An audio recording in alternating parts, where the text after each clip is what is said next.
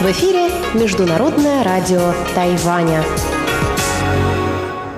В эфире русская служба Международного радио Тайваня. Здравствуйте, уважаемые друзья! Из нашей студии в Тайбе вас приветствует Мария Ли, и мы начинаем нашу ежедневную часовую программу передач из Китайской Республики.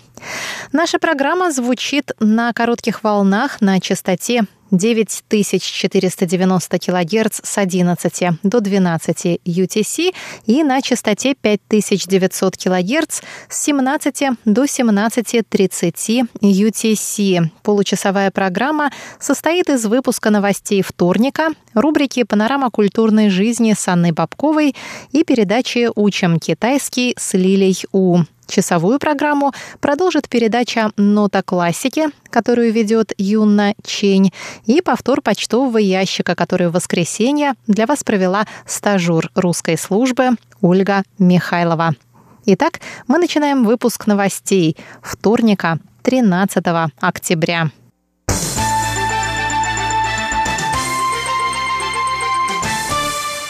Тайвань призывает Китай прекратить политические манипуляции и не наносить еще большего вреда отношениям между сторонами Тайваньского пролива. В ответ на телевизионный репортаж центрального телеканала КНР CCTV, в котором очередной тайваньский шпион профессор Джен Юйтин покаялся в совершении преступлений против Китая, Совет по делам материкового Китая исполнительного юаня Тайваня выступил 12 октября с решительным протестом против использования Китаем незаконных методов для принуждения граждан Тайваня к признанию своей вины в шпионской деятельности. Как сообщалось ранее, 11 октября по центральному телевидению Китая показали программу о деле тайваньского шпиона. В программе «Гражданин Тайваня» предприниматель Ли Мандюй сознается в совершенных преступлениях против государственной безопасности Китая. 12 октября CCTV выпустил очередной сюжет, в котором профессор и бывший помощник экс-председателя Демократической прогрессивной партии Джо Жунтая признают свою вину в шпионаже против Китая. Джен Юйтин был арестован в апреле 2019 года во время визита в Китай.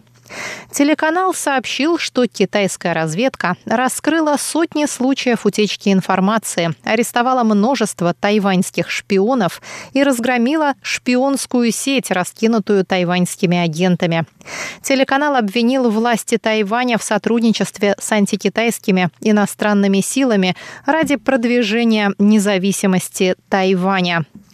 Премьер Су Чан заявил во вторник, что аресты тайваньских граждан в Китае и беспочвенные обвинения недостойны мировой державы. Он сказал, что Тайвань не участвует в подрывной или инфильтрационной деятельности против Китая, в то время как Китай занимается этим в отношении других стран.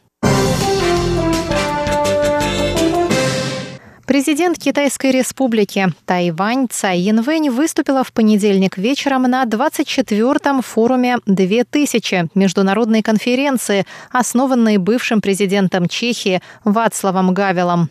В видеообращении, открывшем конференцию, президент сказала, что Тайвань и Чешская республика – партнеры, разделяющие общие ценности, верящие в свободу, равенство, прозрачность, права человека и качество государственного управления. Она добавила, что недавний визит на Тайвань председателя Чешского сената Милоша Выстрочила стал вехой в отношениях между двумя сторонами. Цай рассказала, что Тайвань – четвертый крупнейший инвестор в экономику Чехии и что такие компании, как Foxconn, Asus и Acer имеют там свои фабрики.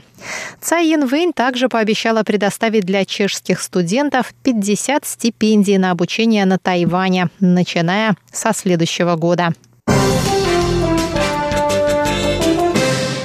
США готовы продать Тайваню три системы вооружений, сообщило в понедельник новостное агентство Reuters. Согласно источникам агентства, соответствующие запросы уже направлены в Конгресс США. По данным Reuters, глава Комитета Сената США по международным отношениям и глава Комитета Палаты представительства по иностранным делам получили уведомление об одобрении Госдепартаментом трех пакетов вооружений для продажи Тайваню. Три комплекта вооружений включают реактивную систему залпового огня на колесном шасси «Химара», крылатые ракеты дальнего действия SLAM-ER и блоки внешних датчиков для истребителей F-16. Все они являются частью более крупного пакета из семи систем вооружений общей стоимостью в 7 миллиардов долларов США.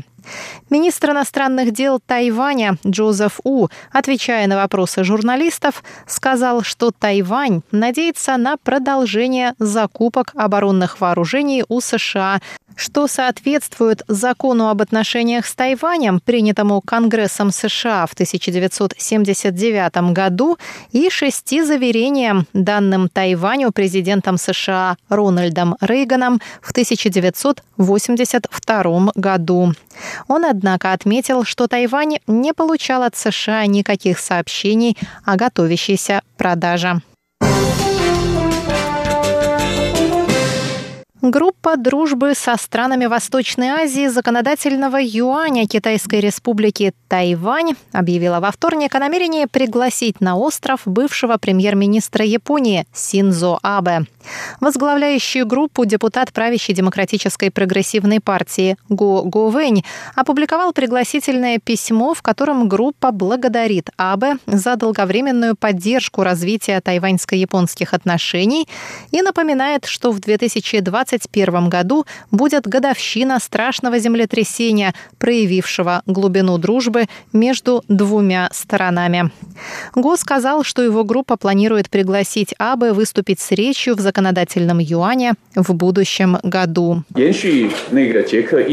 Визита главы чешского сената, выступавшего в законодательном юане, а также модель визита в Японию покойного экс-президента. Экс-президент Ли Дэн Хои ездил в Японию выступать в парламенте, если мы сможем совместить эти два прецедента, мы, возможно, создадим новый прецедент – визит экс-премьера Синзо Абе на Тайвань.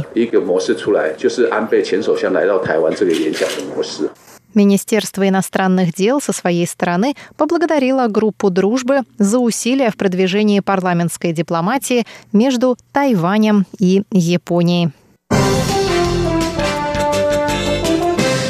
Выпуск новостей вторника, 13 октября, для вас подготовила и провела Мария Ли. Пожалуйста, оставайтесь с русской службой Международного радио Тайваня.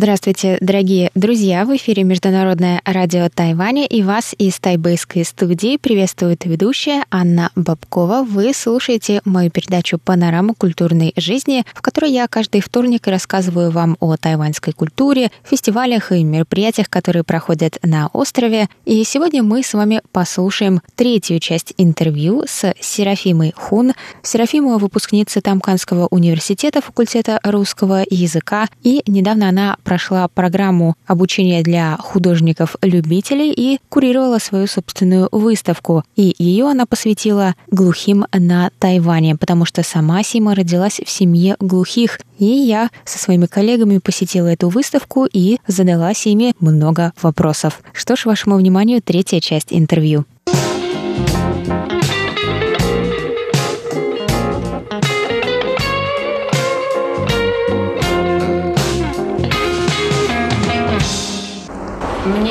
Тяжело представить, как по губам читать китайский язык. Ну, я, я раньше тоже спросила у людей, которые могут читать по губам. И они сказали мне, что только с близкими они могут сразу понимать, что ты говоришь. А если это с другими людьми, им тяжело понимать. Но это им нужно много изучать много лет, и чтобы понимать, как другие люди говорят. Они могут читать, но по губам читать это не совсем м- точно. Так что почему язык жестов так важный для этих людей? Потому что это язык очень точно. Они могут хорошо все рассказать про себя. А если они только могут читать по губам, это очень тяжело. И особенно сейчас люди, они все в масках. Да, и они не могут понимать. И это очень тяжело. А скажи, а как-то новые технологии помогают людям общаться? Я недавно в метро видела, как э, по видеозвонку э, говорят на языке жестов. Угу. Да, это очень помогает. И мы обычно, если мы хотим общаться э, с друзьями, мы печатаем mm-hmm. или просто звоним. Но у глухих людей они именно видеозвонок. Они так общаются. И это очень часто... Они могут печатать на китайском? Они могут, но очень часто есть ну, ошибки также не, не значит, что это ошибка. Они очень часто печатают на китайском по системе языка жестов. Mm-hmm. Так что обычные люди, они не могут хорошо понимать, что ты говоришь, хотя мы все хорошо понимаем китайский язык. И еще, я думаю, это проблема в том, что они более часто общаются с людьми на языке жестов, а не на китайском. Они просто читают. Они не говорят, они только иногда пишут. И, может быть, они не могут хорошо э, объяснить все на китайском, если им приходится именно писать на китайском языке. И это тоже недопонимание между глухими и еще обычными людьми. И получается, они не могут читать субтитры? Они могут, Обычно они могут.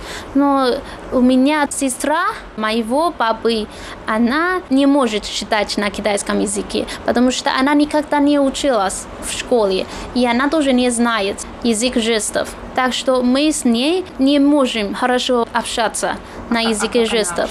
Это просто жесты. Она показывает свои жесты. И это уже не как язык, это просто жесты. Она не может хорошо объяснить и рассказать всем, что она думает.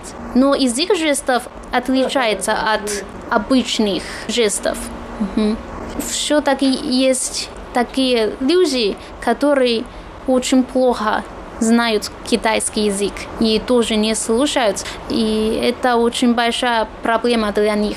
Если им нужен сорта-переводчик, они тоже не могут помогать им. Э, они знают язык жестов, но этот человек, он, он не знает, он не слышит и тоже не знает китайский язык. Никто не может общаться с ними. И это тоже очень тяжело для обеих сторон.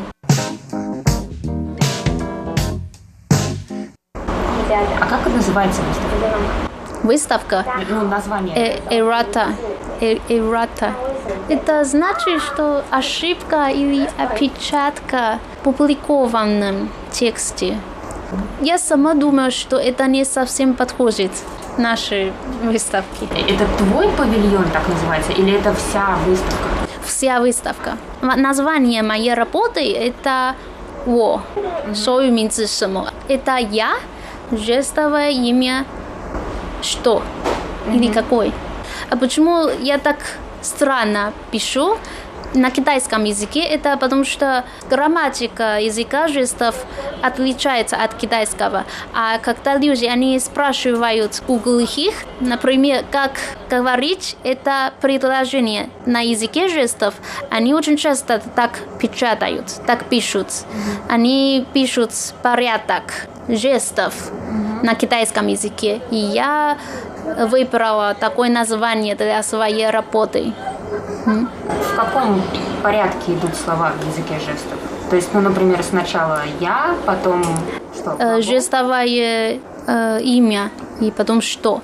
Но это не очень это по-разному. У разных предложений разный порядок. Но обычно глагол в конце mm. тоже как японский язык.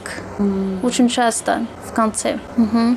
И порядок тоже может меняться, как в русском языке. Так что я думаю, русские могут хорошо понимать, а тайваньцы, может быть, они не так хорошо понимают, что случилось в языке жестов. Mm-hmm. Люди, они не хорошо понимают, что они могут входить сюда. Они не так уверены, что это тоже часть выставки. Но люди, которые здесь работают, они скажут им, что это тоже часть выставки. Так что нормально. Потому что тут слишком по-домашнему, да? Да, да, да. Как классная комната. Как будто Сима здесь работает, у нее тут свой кабинетик. И очень часто мои друзья или друзья родителей, они приходят сюда, и мы здесь сидим, очень долго общаемся, как дома, а не как на обычной выставке. А слабослышащие люди приходят сюда? Для меня почти все мои знакомые. Ну, я сама думаю, что моя тема очень необычная и тоже очень важная для для Тайваня и тоже для сферы искусства. Я сама являюсь ребенком глухих родителей.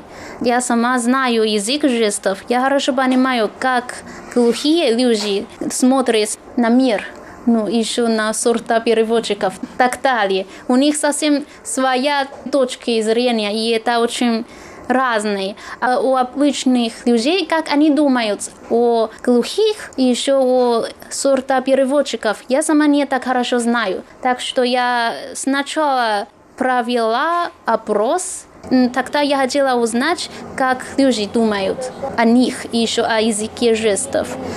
И у меня друзья, они все, почти они все нормально говорят на китайском языке, и я тоже могу получить информацию от них. И это получается, что у меня положение очень необычное.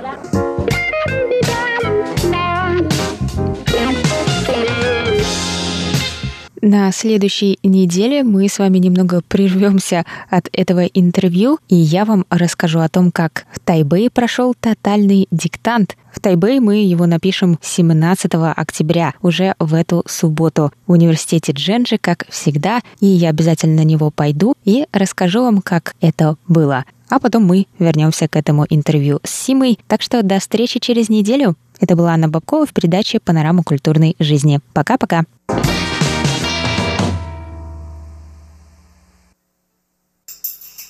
你好吗？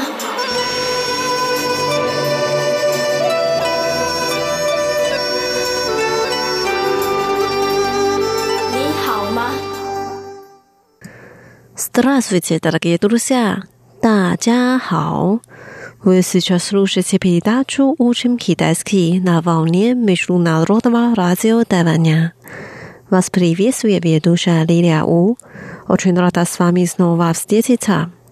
На Тайване наступил дождливый сезон и мое любимое время года – осень.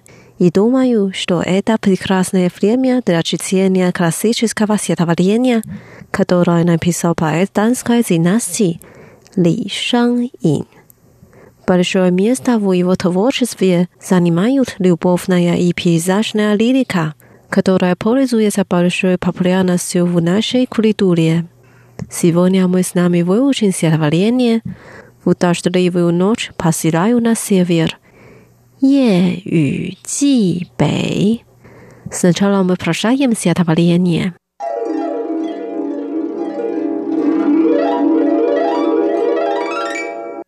В дождливую ночь посылаю на север.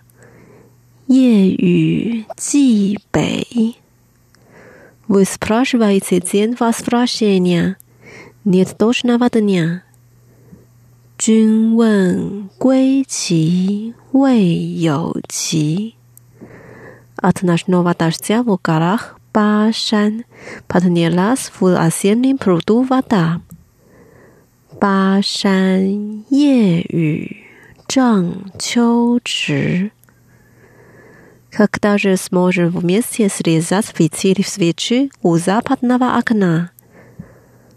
何当共剪西窗烛。Снова говоря о ночном дожде в горах Башан，却话巴山夜雨时。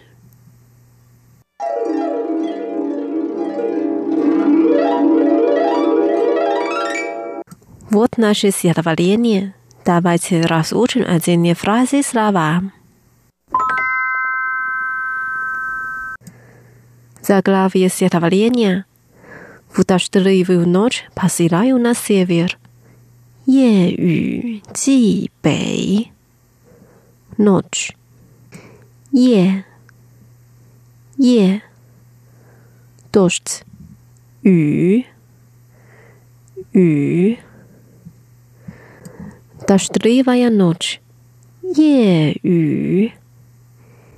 Ею посылать 寄寄 север 北北 Это стихотворение описывает послание к жене, живущей к северу от места службы поэта. В дождливую ночь посылаю на север. 夜雨寄北， 夜雨寄北。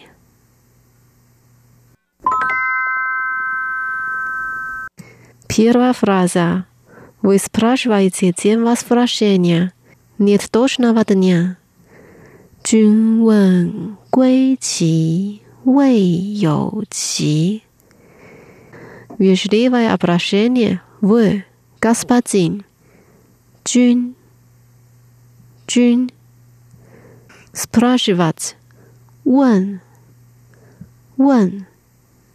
Дата возвращения, 归期，归期。Нет, 未有，未有。Точного дня. 期，期。Вы спрашиваете день возвращения. Нет точного дня. 君问归期未有期。君问归期未有期。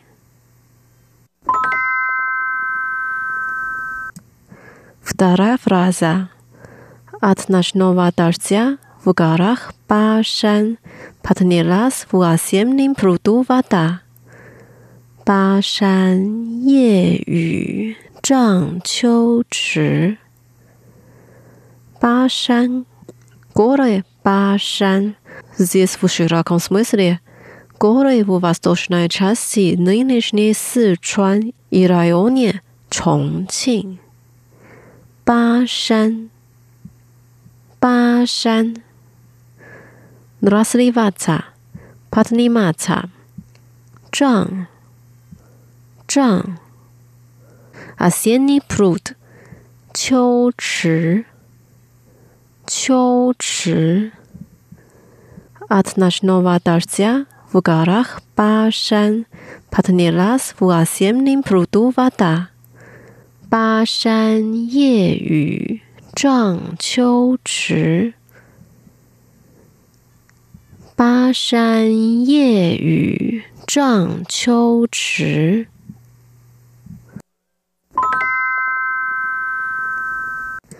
Когда сможем вместе срезать фитили свечи у западного окна?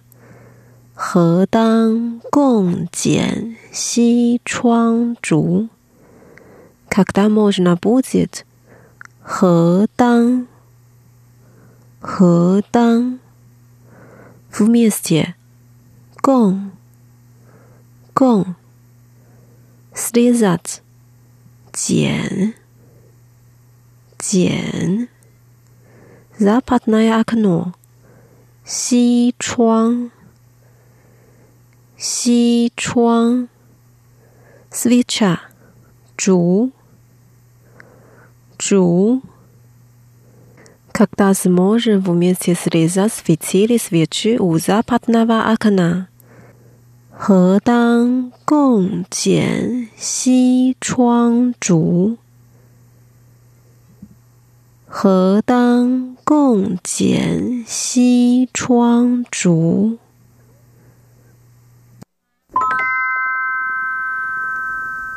Теперь последняя фраза. Снова говоря о ночном дожде в горах Башан. 却话 巴山夜雨时，еще раз，却，却，говорить，话，话，ночной дождь，夜雨，夜雨。Снова говоря о ночном дожде в горах 巴山， 却话巴山夜雨时，却话巴山夜雨时。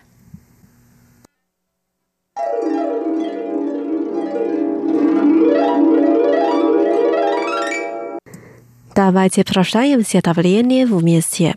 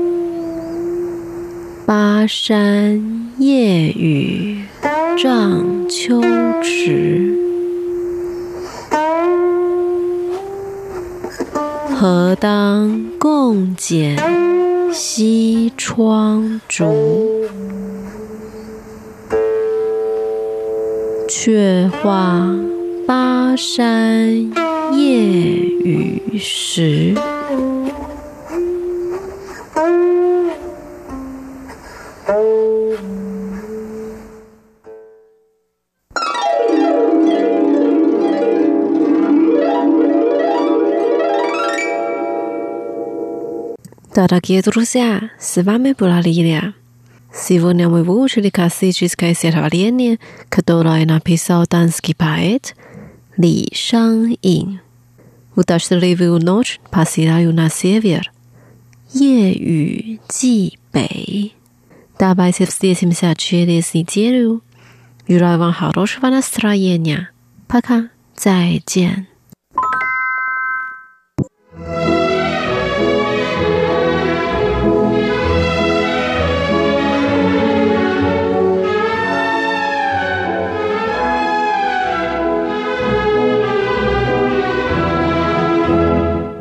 Здравствуйте, дорогие слушатели! В эфире Нота классики. У микрофона Юна Чен.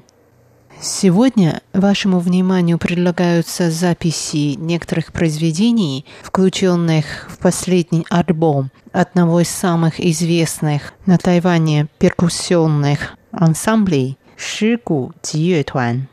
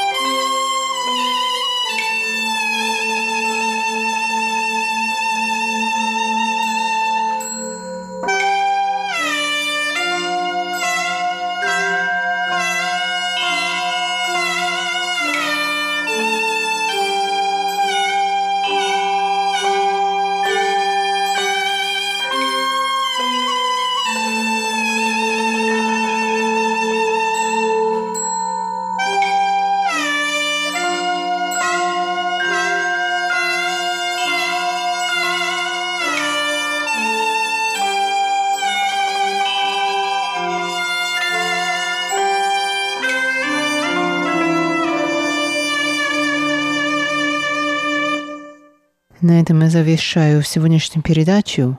До новой встречи в эфире. Всего доброго.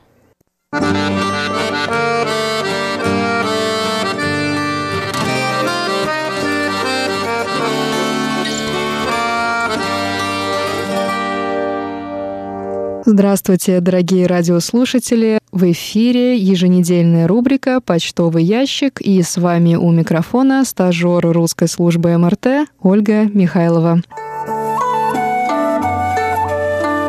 Начать рубрику на этой неделе я бы хотела с объявления. Подошел к концу наш фотоконкурс «Гугун дома».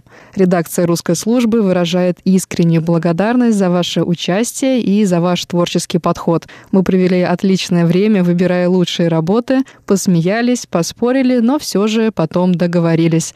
Конечно же, мы не могли оставить без права голоса и вас, наши уважаемые слушатели и подписчики, и дали вам возможность выбрать трех участников фотоконкурса, которые, по вашему мнению, были достойны утешительного приза.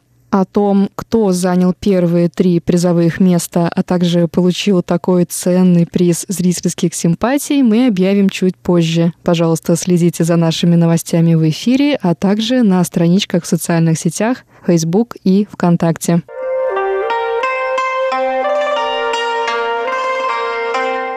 Ну а теперь возвращаемся к нашей рубрике и вашим письмам. На этой неделе нам написали Андрей Папа из Томска, Анатолий Клепов из Москвы, Андрей Кузнецов из Риги, Константин Провоторов из Запорожья, Сабер Джауат из Марокко, Александр Пруцков из Рязани, Кирилл Сосновский из Ростовской области – Николай Егорович Ларин из Подмосковья, Алексей Веселков из города Бердск и Дмитрий Елагин из Саратова. Дмитрий Елагин мониторил нашу частоту 5900 кГц в Саратове 3 октября. Он оставил комментарий. Хороший сигнал, но много шума на частоте. Иногда сильное замирание сигнала с возрастанием шума. Он оценил нашу слышимость 4-5-3-4-4 по шкале Синпо. Дмитрий также мониторил нашу частоту 9490 кГц и отметил, что днем сигнал пока слабый, но иногда во второй половине часа неплохо слышно музыку. Дмитрий также написал – очень жаль, что вы, а также немецкая редакция не можете отправить карточки в Россию. Дмитрий, пожалуйста, не переживайте. Мы регистрируем каждый полученный рапорт и сразу же заполняем карточку USL. Карточки с нетерпением ждут своей отправки в Россию. Как только между Тайванем и Россией будет восстановлено почтовое сообщение, карточки будут отправлены. Наш постоянный слушатель и монитор Николай Егорович Ларин из Подмосковья рапортует о приеме наших передач 4, 5 и 6 октября на частоте 5900 кГц. Николай Егорович пишет, что в эти дни прием был хорошим, несмотря на атмосферные помехи. Николай Егорович также сообщает о ситуации в Москве. Он пишет, с 9 октября население Москвы и области свыше 65 лет поселяются в зимние квартиры. С этого дня мы будем проводить пандемию коронавируса в изоляции. В московском регионе ситуация с COVID-19 возвратилась на начало марта. Николай Егорович, спасибо вам за ваше письмо. Мы очень внимательно следим за ситуацией в России и в Москве в том числе. Мы надеемся, что эта зима не будет слишком долгой и холодной. Пожалуйста, будьте здоровы и берегите себя. Кирилл Сосновский из Ростовской области слушал нас на обеих частотах 7 октября. Он сообщил, что прием в Ростовской области очень слабый на обеих частотах – на частоте 9490 кГц сигнал был первые 5 минут и то на уровне 1 по шкале Синпо. Кирилл, причиной плохого сигнала, вероятно, являются атмосферные помехи. Надеемся, что с наступлением нового сезона слышно нас будет лучше. Анатолий Клепов из Москвы слушал нас на частоте 5900 кГц 1, 2, 3, 4 и 5 октября. Анатолий оценил слышимость в каждый из этих дней. 1 октября слышимость по шкале СИНПО составляла 4-5-4-4-4. А вот прием 2, 3, 4 и 5 октября Анатолий оценил выше, дав каждому из этих дней оценку 4-5-4-5-4 по шкале СИНПО. Анатолий также пожелал нашей редакции здоровья. Большое спасибо, Анатолий. Будем стараться. Александр Пруцков прислал нам рапорты на 27 и 28 сентября, а также на 1, 2, 3 и 4 октября. Он слушал нас в городе Рязань. Слышимость в эти дни составляла 4-5-5-4-4 по шкале СИНПО. Константин Провоторов из Запорожья слушал нас 1 октября на частоте 5900 кГц. Он оценивает слышимость на 45454 по шкале СИНПО. 1 октября на частоте 5900 кГц нас также мониторил Андрей Папе из Томска. Он оценил слышимость сигнала на 2,5 332 по шкале СИНПО. 27 сентября нас также принимал Андрей Кузнецов на частоте 9490 кГц. Он оценил слышимость на 25322 по шкале СИНПО и оставил комментарий, что сигнал очень слабый. Согласно всем рапортам, которые мы получили на этой неделе, сигнал на частоте 9490 кГц действительно оставлял желать лучшего. Надеемся, что в будущем сигнал улучшится.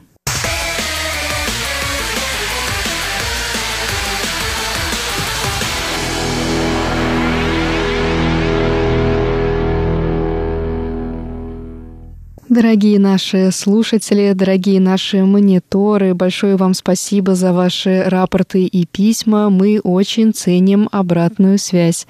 Пожалуйста, пишите нам почаще, а писать нам вы можете на адрес russ@rti.org.tw. Также заходите на наш веб-сайт ru.rti.org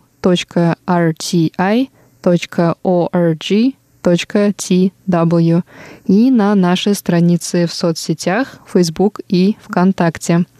Пишите комментарии, оставляйте лайки, отвечайте на вопрос недели и просто делитесь новостями и событиями. Нам всегда очень интересно, как дела у наших дорогих радиослушателей и подписчиков. Также я хотела бы напомнить, что у нашей радиостанции появилось очень удобное новое приложение на телефон, через которое вы можете слушать абсолютно все наши программы, в том числе и программы прошлых выпусков. Найти приложение очень просто. Достаточно ввести в поисковике RTI2Go. Название на английском, но весь интерфейс приложения на русском. Любой обладатель смартфона может с легкостью скачать его на свой телефон. Пожалуйста, попробуйте его скачать и установить, и обязательно отпишитесь, получилось ли у вас и удобно ли вам пользоваться этим приложением.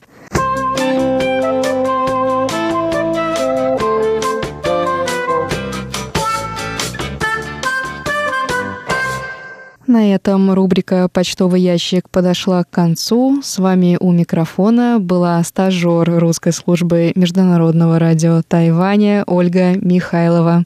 Я желаю вам крепкого здоровья, отличного настроения и до встречи через неделю.